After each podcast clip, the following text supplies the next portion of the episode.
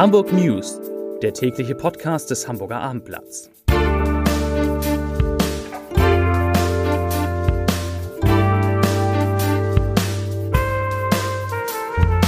Herzlich willkommen. Mein Name ist Lars Heider und heute geht es um neue Sammeltaxis, die in Hamburg künftig ohne Fahrer auskommen sollen. Weitere Themen. Die Corona-Inzidenz, sie sinkt und sinkt und sinkt zum Glück. Hamburgs Erzbischof Stefan Hese darf in seinem Amt wieder arbeiten und ein Hamburger Klimaaktivist wird ins Krankenhaus eingeliefert. Dazu gleich mehr. Zunächst aber wie immer die Top 3 die drei meistgelesenen Themen und Texte auf abendblatt.de. Auf Platz 3 Sting eröffnet Reeperbahn Festival. Auf Platz 2 Horst Rubisch für Fuß Fußballspruch des Jahres nominiert. Und auf Platz 1 Hungerstreik Hamburger vor Reichstagsgebäude kollabiert. Das waren die Top 3 auf abendblatt.de. Hamburg fährt vorneweg und will seine Führungsrolle in der Mobilität von morgen noch ausbauen. Die Stadt soll europaweit die erste mit autonom fahrenden Sammeltaxis werden. Einen Monat vor dem ETS-Weltkongress zur Mobilität der Zukunft stellten heute Volkswagen Nutzfahrzeuge, der Sammeltaxi-Anbieter Moja und der Spezialist für autonome Fahrzeugtechnologie-Plattform Argo All einen ersten Prototypen vor. Markreif soll der Wagen dann im Jahr 2025 sein. Und davor wird natürlich in Hamburg mit den neuen Sammeltaxis ohne Fahrer umfangreich getestet. Als Testgebiet wählten die Partner ein etwa 50 Kilometer langes Streckennetz in den Stadtteilen Winterhude, Uhlenhorst und Hohenfelde aus.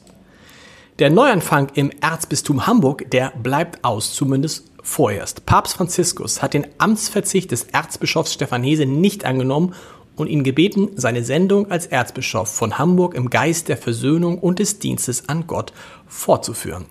Erzbischof Hese betonte dazu in einer schriftlichen Stellungnahme, ich zitiere, die mir gewährte Auszeit ist beendet und ich übernehme nun nach dem Willen des Papstes ausdrücklich wieder Verantwortung als Erzbischof von Hamburg. Dabei bin ich mir durchaus bewusst, dass es nicht unbedingt leicht sein wird, meinen Dienst wieder aufzunehmen. Zitat Ende. In der Mitteilung aus Rom heißt es, auch da zitiere ich noch einmal, nach eingehender Prüfung der eingegangenen Dokumente hat der Heilige Stuhl für den fraglichen Zeitraum Mängel in der Organisation und Arbeitsweise des erzbischöflichen Generalvikariates sowie persönliche Verfahrensfehler Heses festgestellt. Zitat Ende. Die Untersuchung habe jedoch nicht gezeigt, dass diese mit Absicht begangen wurden, Fälle sexuellen Missbrauchs zu vertuschen. Zu Corona. Die Inzidenz sinkt in Hamburg weiter. Heute kamen 275 neue Infektionen dazu. Das sind 60 weniger als vor einer Woche. Die 7-Tage-Inzidenz, also die Zahl der Neuinfektionen je 100.000 Einwohner in einer Woche, sinkt von 79,6 auf 76,5. Vor einer Woche hatte der Wert noch 94,5 betragen. In Hamburgs Krankenhäusern werden aktuell 144 Covid-19-Patienten behandelt, 56 auf einer Intensivstation. Das sind vier mehr als vor einer Woche. Das Reeperbahn-Festival hat sich in den vergangenen Jahren zu dem Treffen der Musikbranche entwickelt und am kommenden Mittwoch wird der britische Rock- und Popsänger Sting zur Eröffnungsshow im Stage Operettenhaus auftreten. Mit Blick auf das lang vermisste Konzerterlebnis soll diesmal zum Start des Festivals so viel Musik auf die Bühne kommen wie lange nicht mehr. Die Gala soll über den Arte Konzertstream und auf die Reeperbahn Festival Streaming Plattform kostenfrei ins Internet übertragen werden. Und da werden natürlich nicht nur Sting dabei sein, sondern mehrere andere große Stars. Außerdem werden Hamburgs Bürgermeister Peter Schenscher sowie Kulturstaatsministerin Monika Grüters erwartet.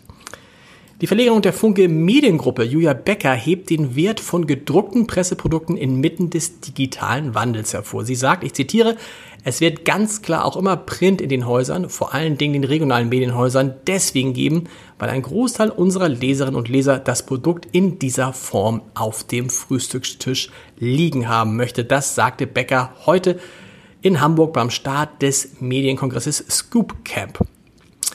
Der geht noch bis morgen weiter und äh, kann natürlich auf abendblatt.de verfolgt werden oder im Netz. Seit 17 Tagen befand sich der Hamburger Psychologe Jakob Heinze in Berlin vor dem Reitersgebäude im Hungerstreik. Er hungerte dort zusammen mit fünf weiteren jungen Menschen, die der Klimagruppe die letzte Generation angehören. Und natürlich ging es darum, ein Signal gegen den Klimawandel zu setzen und für eine andere Klimapolitik, gerade kurz vor der Bundestagswahl. Wer etwas erreichen wolle, der müsse mutig sein, hatte der 27-jährige Jakob Heinze im Gespräch mit dem Abendblatt gesagt. Am Dienstagnachmittag ist er nun zusammengebrochen, weil er acht Kilo seit Beginn des Hungerstreiks abgenommen hatte und musste mit einem Krankenwagen in eine Berliner Klinik gebracht werden. Wir wünschen von dieser Stelle gute Besserung. Und wir hören uns morgen wieder mit den Hamburg News um 17 Uhr. Alle Podcasts des Hamburger Abendblatts finden Sie unter www.abendblatt.de slash podcast. Es sind in der Zwischenzeit tatsächlich 27 Stück. Also Sie können den ganzen Tag Abendblatt Podcast hören und morgen um 17 Uhr die Hamburg News wieder. Bis dahin. Tschüss.